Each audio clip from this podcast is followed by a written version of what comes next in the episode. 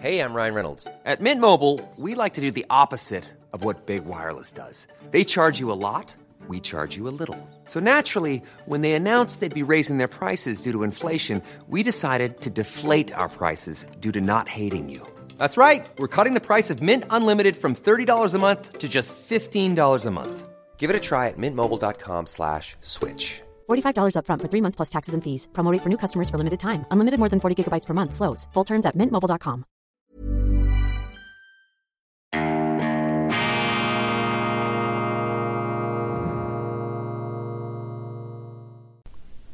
Grüezi miteinander. Einen wunderschönen guten Morgen aus dem Institut für fortgeschrittene Gegenwartskunde, meine sehr verehrten Damen und Herren, liebe Freunde, vor allem in Deutschland und in Österreich. Ich begrüße Sie wie immer herzlichst zur internationalen Ausgabe von Weltwoche Daily. Die andere Sicht, unabhängig, kritisch, gut gelaunt am Donnerstag, dem 5. Mai 2022. Ich korrigiere mich, ich habe gestern Unsinn erzählt, mea maxima culpa, nobody is perfect, aber wenigstens werden die Fake News, die wir selber produzieren, nach Kräften auch hier gleich wieder äh, richtig gestellt. Ich habe gestern gesagt, dass Russlands Präsident Putin gedroht habe mit dem Einsatz dieser Poseidon-Waffe, diesem ominösen Marschflugkörper, dieser Atombomben, Unterwasser-Atombombendrohne, die da mit 220 Stundenkilometern äh, titanische Flutwellen produzieren könne, radioaktiv verseucht und dass deshalb die britischen Inseln ein Raub der Fluten werden können. Ich muss das hier ganz klar dementieren. Das hat nicht Putin gesagt, das hat ein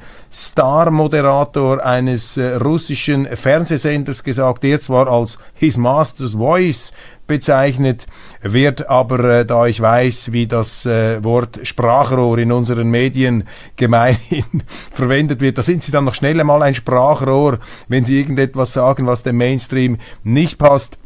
Das ist einfach ein Journalist, der hier geschwelgt hat in der Zerstörungskraft dieser Waffe, nicht allerdings Wladimir Putin. Ich möchte mich für diesen Fehler entschuldigen. Da bin ich äh, der, äh, was auch immer, irgendwie gearteten Propaganda aufgesessen. Sind übrigens auch interessante Relativierungen jetzt zu lesen bezüglich dieser angeblichen Wunderwaffe Strategieexperten aus dem Westen. Auch etwas besorgt haben gesagt, ja nein, äh, das ist schon schlimm, diese Poseidon-Rakete, diese Atombomben Drohne aber äh, derart zerstörerisch, wie da in Aussicht gestellt werde in diesen kriegsklärenden Fernsehprogrammen. Das ist eben auch das Gegenstück etwas zu unseren medialen Berichterstattungen, die ja nun wirklich nicht gerade sich durch Vielfalt auszeichnen. Das sei nun definitiv übertrieben, also eine gewisse qualifizierte Entwarnung, wenn man den Begriff hier überhaupt im Zusammenhang mit Atomwaffen ins Spiel bringen möchte, wurde da ähm, geäußert. Dann, heute erscheint am Donnerstag die neue Weltwoche in der Schweiz diese Ausgabe mit brisanten Recherchen, auch für den deutschen Markt, sehr interessanten Artikeln mit tollen Autoren, die Sie äh, in dieser Form, auch mit diesen Meinungen äh, bei sich zu Hause nicht lesen können. Auch wieder das 360-Grad-Spektrum. Ich habe in der schweizerischen Ausgabe etwas vertiefter aus diesem äh, Blatt erzählt. Ich bringe hier einfach das Titelblatt etwas Paul Wittmer, was es heißt, neutral zu sein. Das ist ein Schweizer Historiker und Ex-Diplomat, der den Begriff der Neutralität auf sehr fundierte Art und Weise in einem speziellen Dossier zur Kenntlichkeit bringt. Dann Schweizer Panzerfäuste für die Ukraine. Das ist eine hochbrisante Recherche von unserem Reporter und ehemaligen Kriegsreporter in der Ukraine, ähm, Kurt Pelda. Tausende von Hightech Waffen, die eine deutsche Waffenfirma der Schweiz geliefert hat, es werden nun unter fadenscheinigen äh, Vorwänden in die Ukraine verschoben. Das ist neutralitätsrechtlich sehr, sehr heikel. Das Breaking News der Weltwoche. Dann linker Mietwoche. Da sehen Sie einmal, was bei uns in den äh, Städten. Stadt Zürich kassiert 5000 Franken für eine Einzimmerwohnung. Das ist ein lukratives Geschäft, was diese Stadtbonzen da ähm, für sich abzocken. Joe Bidens Family Office, Urs Gehriger mit Auswertungen zum Laptop von Hunter Biden. Dann fange ich mal an mit Berichten aus der Kronenzeitung, aus den österreichischen Medien. Da ähm, heißt es, Shoigu, das ist der Oberbefehlshaber der russischen Truppen. Shoigu droht mit Angriffen auf NATO-Waffenlieferungen. Krieg in der Ukraine. Das ist hier äh, die Hauptschlagzeile bei der Kronenzeitung. Ja, das ist natürlich bemerkenswert und aus äh, Sicht des russischen Generalstabs selbstverständlich die Überlegung, was macht man mit all diesen äh, Waffenlieferungen? Das äh, hat natürlich in sich ein Eskalationspotenzial und selbstverständlich muss hier der russische Generalstab aus seiner Sicht, muss er ähm, diese ähm, diese äh, Waffenlieferungen unterbinden, muss er die Nachschublinien zerstören. Und das ist die ganz große Problematik. Wo macht er das? Macht er das innerhalb des ukrainischen Territoriums? Fliegen dann auch Raketen auf umliegende Länder, was ich mir weniger vorstellen kann. Das zeigt Ihnen einfach die unglaubliche innere Eskalationsdynamik dieses Kriegs. Und in diesem Zusammenhang dann natürlich auch gleich äh, die Welt hier mit ähm, schon etwas besorgten Schlagzeilen. Man muss befürchten, dass Putin am 9. Mai die Generalmobilmachung bekannt gibt. Es ist denkbar, dass die Russen das natürlich auch propagandistisch und kriegstechnisch verwerten. Wenn der Westen da schon seine Waffen hineinschiebt, die Ukraine mit Waffen vollpumpt, dann äh, hat, hat äh, Putin natürlich ein Argument hier, die Rhetorik zu ändern, nicht mehr von einer Militäroperation zu sprechen, sondern von einem Krieg. Dann ähm, prominent haben wir gestern berichtet über den äh, möglichen Besuch, über den gewünschten Besuch von Papst Franziskus in Moskau. Das hat auch Anstoß erregt, ist nicht bei unseren Zuschauern, aber ähm, so aus dem Bekanntenkreis habe ich auch gehört, die finden das daneben, dass jetzt der Papst mit Putin sprechen möchte, das ist doch der Böse. Ja, da hat man eben nicht begriffen, auch in der Schweiz nicht, was Neutralität bedeutet oder Universalität, wenn wir den Begriff der katholischen Kirche verwenden, die ja auch einen äh, ganz expliziten Friedensauftrag hat. Da müssen sie eben nicht nur mit den Engeln sprechen, sondern auch mit den angeblichen Teufeln die, mit den Bösen, sonst bringen sie hier keinen Ausgleich, keinen Frieden zustande. Das ist die tiefe neutralitätspolitische äh, Erfahrung der Schweiz. Man muss eben mit beiden Seiten sprechen. Das ist im Krieg schwierig, weil die einen meinen natürlich, wir sind die Engel und die anderen sind die Teufel, wir sind die Guten, wir sind die Bösen. Das ist die Essenz, deshalb verteidige ich hier das Bemühen des Papstes. Er ähm, hat sich nun auch geäußert, wird so zitiert, in der Welt Bellen der NATO vor Russlands Tür könnte laut Papst Franziskus den Ukraine-Einmarsch erleichtert haben. Das ist die Ursachenforschung, die wir hier ja auch schon betrieben haben. Das ist interessant, das muss man sich auch immer wieder bewusst sein, wenn man einen Frieden herstellen will. Man möchte da etwas ein Gleichgewicht des Schreckens oder der Schuld auch herstellen, ändert einfach nichts an der Tatsache, dass der Einmarsch der Russen der Einmarsch Putins und seiner Soldaten in ein Bruderland, in ein Brudervolk, eine katastrophale Untat bedeutet. Ich äh, bin hier nicht so der Virtue Signaling Typ, der quasi sein eigenes Entsetzen, seine emotionale Empörung und Betroffenheit quasi schon ähm, ja als eine Art ähm, Orden vor sich herträgt. Das ist nicht mein Stil, aber äh, man muss das hier schon ganz deutlich aussprechen. Das ist eine katastrophale Untat, wenn Sie einfach in ein Land einmarschieren, dann auch noch in ein Land, mit dem Sie ganz enge Verbindungen haben und diese Kriegsursachen rechtfertigen das nicht, die sind einfach wichtig um die Situation zu verstehen und um daraus vielleicht, vielleicht auch wieder die Gesprächsgrundlage ähm, zu finden für einen ähm, Verhandlungsfrieden in der Zukunft. Riskantes Spiel mit dem Russenöl. Nachdenkliche Zeilen eines ähm, Manfred Schumi in der Kronenzeitung in Österreich, das finde ich jetzt interessant während äh, die deutschen Blätter da eher etwas äh, den Iren Mut zusprechen. So, jetzt dreht den Russen den Ölhahn ab und das Gasembargo, das schaffen wir auch noch. Wir schaffen das, wir schaffen alles. In Österreich jedoch dann äh, das eine oder andere Fragezeichen. Ob, das, äh, ob die Sanktionen den Russen schaden werden, unklar. Auf jeden Fall schaden diese Embargos der Europäischen Union. Sie werden die Energiepreise nach oben treiben, sie werden die Inflation nach oben treiben. Und wenn diese ähm, Wirkungen dann äh, spürbar sind, ist auch immer wieder die Frage, wie es um den Wehrwillen, wie es um den Wehrwillen des Westens ähm, bestellt ist. Finnland und Schweden haben bislang großen Wert darauf gelegt, militärisch neutral zu bleiben. Jetzt dieser äh, Einmarsch der Russen in der Ukraine hat hier die Landkarte, die Sicherheitsarchitektur erschüttert. Die Frage steht im Raum, werden die Finnen, werden die Schweden nun ähm, allenfalls der NATO beitreten, die Neutralität verlassen. Es sieht danach aus, die Russen sind alles andere als amüsiert, sie drohen auch da schon. Nun Kroatiens Präsident Soran Milanovic hat gesagt, er werde das Veto ergreifen gegen diesen Entscheid. Allerdings haben dann die ähm, Regierungsleute gesagt, ja, das sei abgestützt, der NATO-Beitritt, diese Stimme des Präsidenten sei irrelevant. Aber da sehen Sie eben auch die ganze ähm, äh, Verschlungenheit und auch Gespaltenheit, die in der slawischen Welt über diesen Krieg herrscht und auch über die Rolle des Westens habe eine Schlagzeile gelesen, dass auch die Bulgaren nun bereit seien, Waffen in die Ukraine zu liefern. Die Frage ist halt, meine Damen und Herren, wird es mit diesen Waffenlieferungen gelingen, Russland in die Knie zu zwingen? Wird es mit den Sanktionen gelingen, Russland in die Knie zu zwingen? Und da setze ich ich habe auch keine Kristallkugel, ich weiß es auch nicht abschließend, aber nach meinem Gefühl, nach meinen Gesprächen, nach meinen Informationen setze ich da ein sehr, sehr großes Fragezeichen. Ähm, die Russen wissen ganz genau, da bin ich überzeugt, wenn die Russen gelten, das muss ich vielleicht vorausschicken, ähm, die Russen äh, gelten als große Militärstrategen.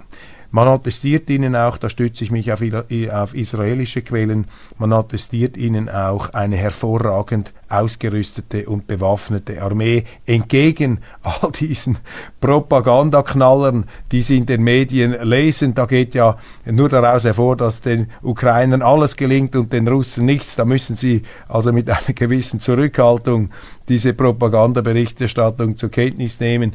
Israeli, die ihre Erfahrungen mit Kriegen haben, sagen, nein, die Russen sind also sehr gut ausgerüstet. Sie haben auch moderne Waffen, noch modernere Waffen als die NATO-Staaten. Die große Schwäche der Russen ist die Taktik, nicht die Strategie. Das heißt, was Kriegsziele, auch die Planung und Ausführung von Plänen angeht, eine Strategie ist ja ein klarer Plan zur Erreichung eines bestimmten Ziels. Über die Ziele der Russen sind wir etwas im Dunkeln. Da hat sich Putin nie abschließend erklärt. Da hat er sich die Karten auch immer etwas verdeckt gehalten. Aber das wird den Russen attestiert. Die Bewaffnung, die Ausrüstung, äh, all diese Dinge die sind, äh, was ich ähm, aus Israel höre, das ist ähm, First Class. Das große Problem der Russen oder vielleicht die Schwäche der Russen ist die taktische Ebene, da haben sie eben die Befehlstaktik, das Mikromanagement der Kriegsführung, nicht die Auftragstaktik, die die westlichen Armeen haben, auch die schweizerische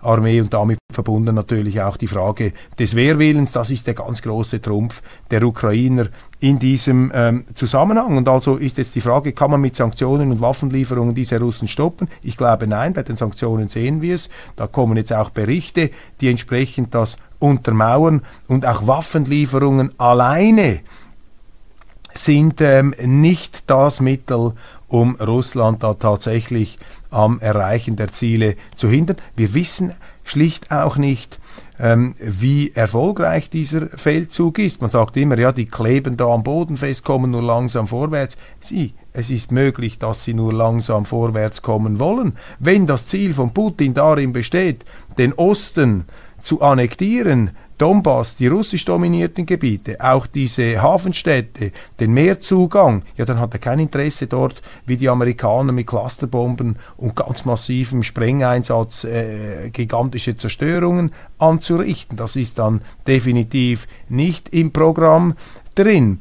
Ich glaube nicht, dass die, die Russen äh, versucht haben, jemals das Ziel gehabt haben, die Ukraine zu erobern ähm, sozusagen ähm, tatsächlich sich einzuverleiben, das ist nach allem, was militärisch der Forschungsstand ist, schlicht unmöglich. Mit 150.000 Soldaten können sie das nicht. Sie haben wohl am Anfang probiert, in der äh, Gegend von Kiew zu schauen, ob dieses Regime gleich zusammenklappt. Das ist nicht passiert, dann haben sie das wieder abgezogen. Aber der eigentliche Stoß, die Konzentration der Kräfte beobachten wir im Osten. Jetzt sind wir in einer typischen Kriegssituation. Die Ukrainer, die wehren sich, äh, verteidigen jeden Quadratmillimeter Boden und die Russen versuchen ihrerseits große Terraingewinne ähm, hinzubekommen, um dann in einer irgendwann wieder folgenden politischen Verständigung da möglichst äh, große Trumpfkarten in der Hand zu halten. Umgekehrt genauso die Ukrainer. Das übergeordnete Ziel, aber hier bin ich jetzt im, im Wehrweißen, bin ich jetzt in der reinen Spekulation. Ich glaube,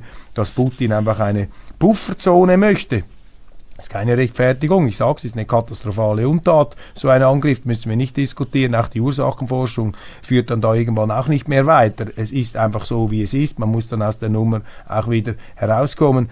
Er will einen Pufferstaat, er will keine Kurzstreckenraketen an seiner Landesgrenze und vielleicht will er auch eben territoriale Gewinne, denn er muss diesen Krieg gewinnen. Darüber haben wir ja gestern gesprochen. Neuer offener Brief an Olaf Scholz in Deutschland, eine Konjunktur der offenen Briefe. Das sind auch Ersatzhandlungen der direkten Demokratie. In der Schweiz gibt es weniger offene Briefe, da haben wir Volksabstimmungen. Da können Sie dann Ihren offenen Brief in Form eines verbindlichen Volksentscheids an die Regierung abgeben. Das sind natürlich Verlegenheiten. Vielleicht wäre das mal eine Idee jetzt auch aufgrund dieser ganzen Ukraine-Situation in Deutschland, mehr direkte Demokratie zu wagen. Life is full of what ifs. Some awesome, like what if AI could fold your laundry? And some, well, less awesome, like what if you have unexpected medical costs?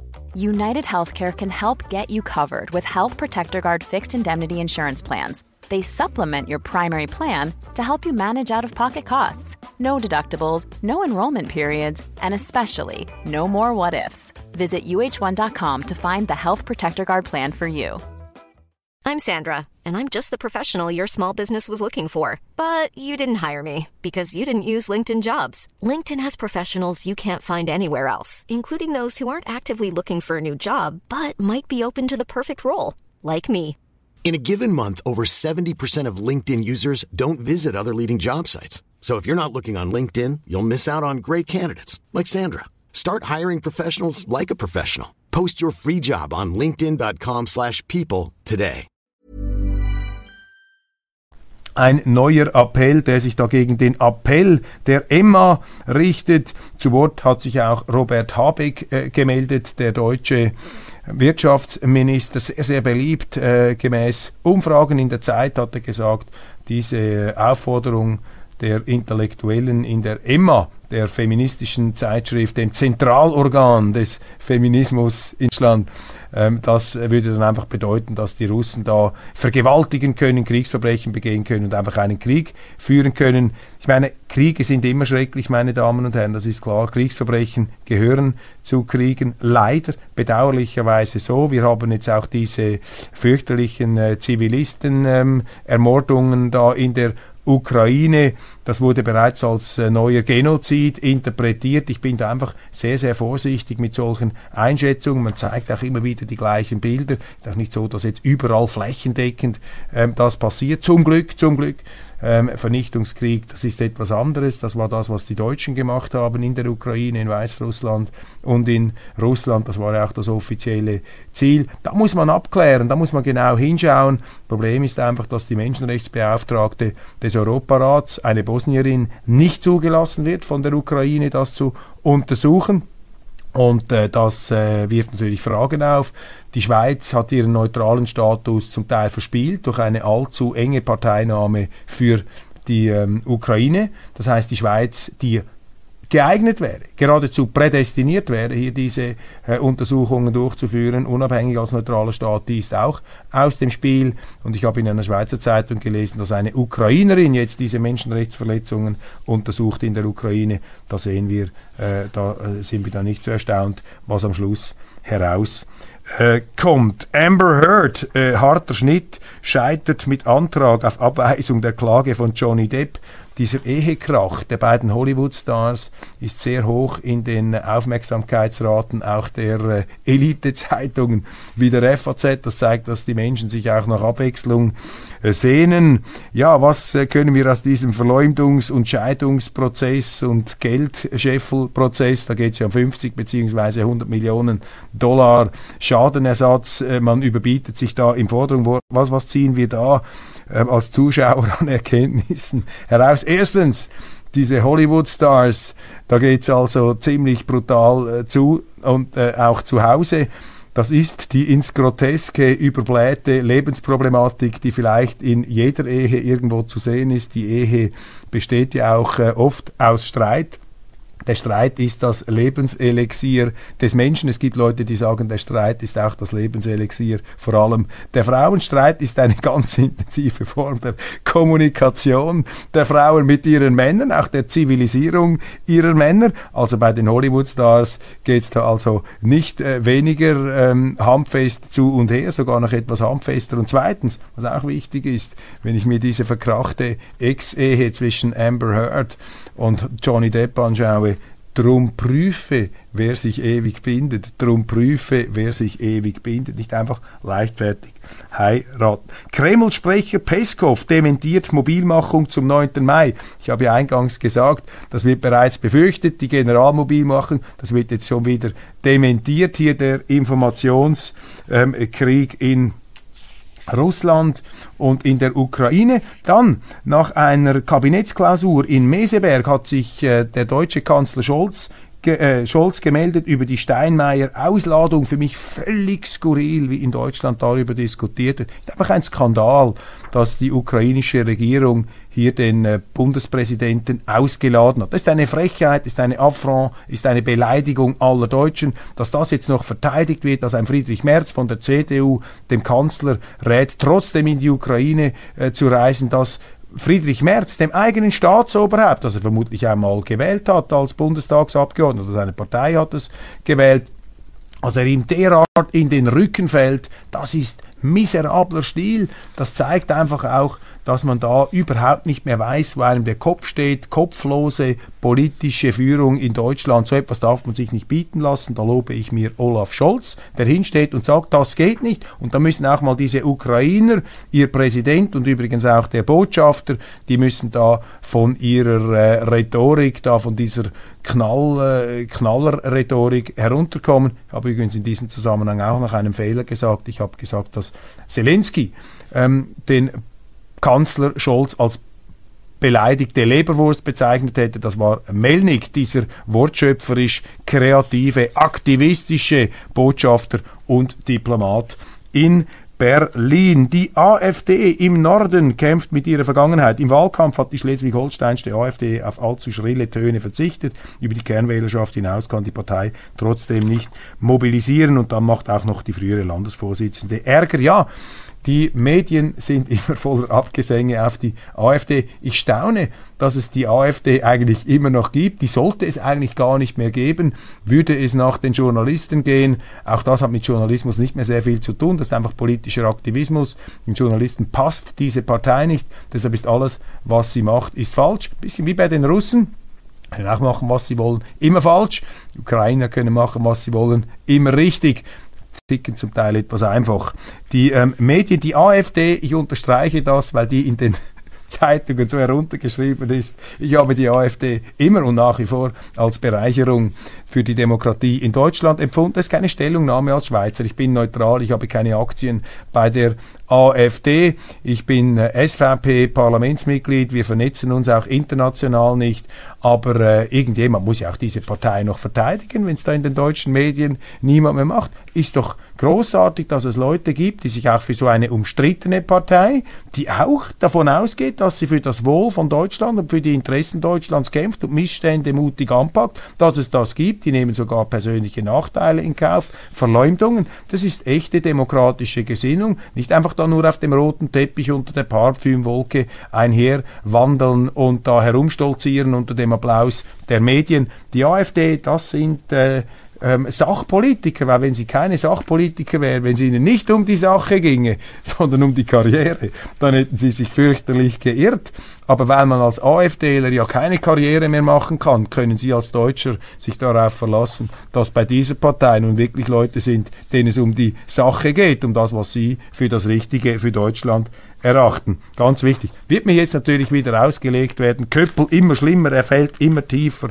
Er wird jetzt schon zum Sprecher der AfD. Nein, bin nicht der Sprecher der AfD, aber ich bringe hier einfach meine ehrliche Außensicht zum Ausdruck für Sie, weil das einfach in den deutschen Medien viel zu wenig passiert. Und wenn Sie das auch in einer deutschen Fernsehsendung sagen, können Sie den Satz gar nicht mehr fertig sprechen, dann werden Sie laufend unterbrochen. EU-Sanktionen gegen den russisch-orthodoxen Patriarchen Kirill geplant, das finde ich auch komplett daneben. Jetzt wird das noch zum Dschihad, zum Heiligen Krieg. Die EU möchte den Patriarchen sanktionieren und die Kirche damit, das ist nun wirklich also auch wieder den Jordan überschritten. Ähm, die russisch-orthodoxe Kirche, ich habe das auch schon vertieft in der Sendung, hat eine komplexe Geschichte. Sie wurde unterdrückt von den Kommunisten, aufs übelste unterdrückt. Und Putin war der Mann, der hier diese, diese ähm, orthodoxe Kirche wieder installiert hat quasi zu Ehren gebracht hat. Er ist auch etwas der Schutzpatron, darum haben sie wie früher bei den Zaren äh, Putins Bild in den Kirchen aufgehängt. Das ist einfach, äh, das ist einfach äh, eine Tatsache und jetzt sollte man hier nicht Religion und Politik vermischen. Neue Sanktionen gegen Russland. Wir wollen, dass die Ukraine diesen Krieg gewinnt. Die US-Kommissionspräsidentin schlägt ein Ölembargo vor. Außerdem sollen russische Staatssender verboten werden. Nun Patriarch Kirill, darüber habe ich schon gesprochen. Ich meine, was soll das? Diese willkürlichen diktatorischen Maßnahmen auch gegen Medienstationen. Ich meine, was, was, das sind doch Schwächezeichen, wenn man das nötig hat, die Medien dazu verbieten und mit den Sanktionen, man wird es nicht schaffen, den Krieg zu gewinnen. Das ist auch eher, damit man selber gut dasteht. Seht ihr, wir machen was, das ist uns nicht gleichgültig. In diesem Zusammenhang noch ein Satz zum Nachdenken, meine Damen und Herren. Joe Biden, der amerikanische Präsident, hat noch vor dem Krieg gesagt, wir werden nicht reingehen bei der Ukraine. Finde ich noch interessant. Warum haben eigentlich die Amerikaner hier ein direktes Eingreifen so explizit ausgeschlossen? Jetzt kann man sagen, okay, sie wollen keinen Atomkrieg, klingt vernünftig. Aber geht es den Amerikanern? Bin etwas äh, ins Zweifeln, ins Grübeln geraten. Worum geht es eigentlich den Amerikanern? Was wollen sie eigentlich? Wir wollen, dass die Ukraine diesen Krieg gewinnt, sagt die EU. Ja gut, dann müsst ihr voll rein, dann müsst ihr auch Truppen schicken. Die EU ist ja keine Atommacht. Als EU in Brüssel haben sie keine Atomrakete. Wie viele Divisionen hat die EU? Die NATO, auch eine Frage. Wie stark ist eigentlich die NATO? Ist die so stark? Das sind Fragen über Fragen, meine Damen und Herren. Hochinteressant, wir haben genügend Stoff in der Weltwoche. Russland ist finanziell auf einen langen Krieg vorbereitet, sagt ein Kieler Ökonom. Kurzum, die Rationalität der Sanktionen ist in Frage zu stellen. Wenn der Wachmann die Gangster reinlässt, Clans im Sicherheitsgewerbe. Eine interessante Geschichte in der Zeitung Die Welt. Innenministerin Nancy Fraser SPD bei unseren Zuschauern gar nicht beliebt, plant erstmals ein eigenständiges Sicherheitsgewerbegesetz für Security-Firmen. Hintergrund sind schwere Straftaten von Clanmitgliedern. Dabei spielen Verbindungen zu Wachleuten und Insider-Tipps aus dem Gewerbe oft eine entscheidende Rolle. Wissen Sie, was mir in den Sinn gekommen ist, als ich über diese Clankriminalität gelesen habe? Darüber liest man erstaunlich wenig in den deutschen Zeitungen. Aber über die politische Verirrung der Rechten und der AfD und der angeblichen und mutmaßlichen und tatsächlichen Verirrungen und Probleme und Verfassungsschutz und all diese Dinge, da sind die Zeitungen immer bereit, das ganz oben in den Schlagzeilen zu positionieren, weil sie eben wollen, dass diese AfD der Verachtung preisgegeben wird. Aber dieses Problem mit diesem Clanwesen, das sagen mir sehr viele, auch in Berlin zum Beispiel, äh, Freunde, Bekannte, dass diese Clans auf dem Vormarsch sind, auch in Gebiete, wo man die vorhin nicht gesehen hat, in Stadtquartieren. Ich kann das nicht überprüfen. Ich habe nicht die Kriminalstatistik vor mir. Ich muss ja nebenbei noch eine Zeitung herausbringen. Aber einfach die Gewichtung hier scheint mir äh, sehr seltsam zu sein. Rhetorisch schießt sich die Politik hier auf die Verfolgung, gerade auch Faser, auf die Verfolgung des Rechtsextremismus ein. Aber diese Clankriminalität, die sich ausbreitet, das scheint mir ein ganz Großes, ein, sagen wir mal, ein relatives Tabuthema zu sein in Deutschland. Ich bin nicht sicher, ob ich recht habe. Vielleicht geben Sie mir dazu noch einen Hinweis. Und zum Schluss noch etwas zum Aufatmen. Der Neandertaler führte ein komplexes emotionales Leben. Also die Neandertaler, die ja so etwas als Dumpfbacken der Evolution gelten mit diesen wulstigen Augenbrauen sowie Stoßstangen der Natur. Das waren auch komplexe Lebewesen, schreibt die Welt. Sie hatten Sex mit Menschen, waren etwas dumm und fielen der Eiszeit zum Opfer. So der wenig schmeichelhafte Ruf der Neandertaler. Doch Forscher erzählen mittlerweile eine völlig andere Geschichte über die Cousins des Homo sapiens. Also, wenn man sogar Ver Verständnis für die Neandertaler aufbringen äh, kann, dann sollte es auch möglich sein, ähm, zwischen den Ukrainern und den Russen irgendwann wieder einmal Frieden äh, zu schließen. Mit diesen äh, pazifistischen Gedanken möchte ich die Sendung für heute beenden. Ganz, ganz herzlichen Dank. Ich wünsche Ihnen einen wunderschönen Tag und äh, alles Gute. Bleiben Sie dran und empfehlen Sie uns weiter. Merci.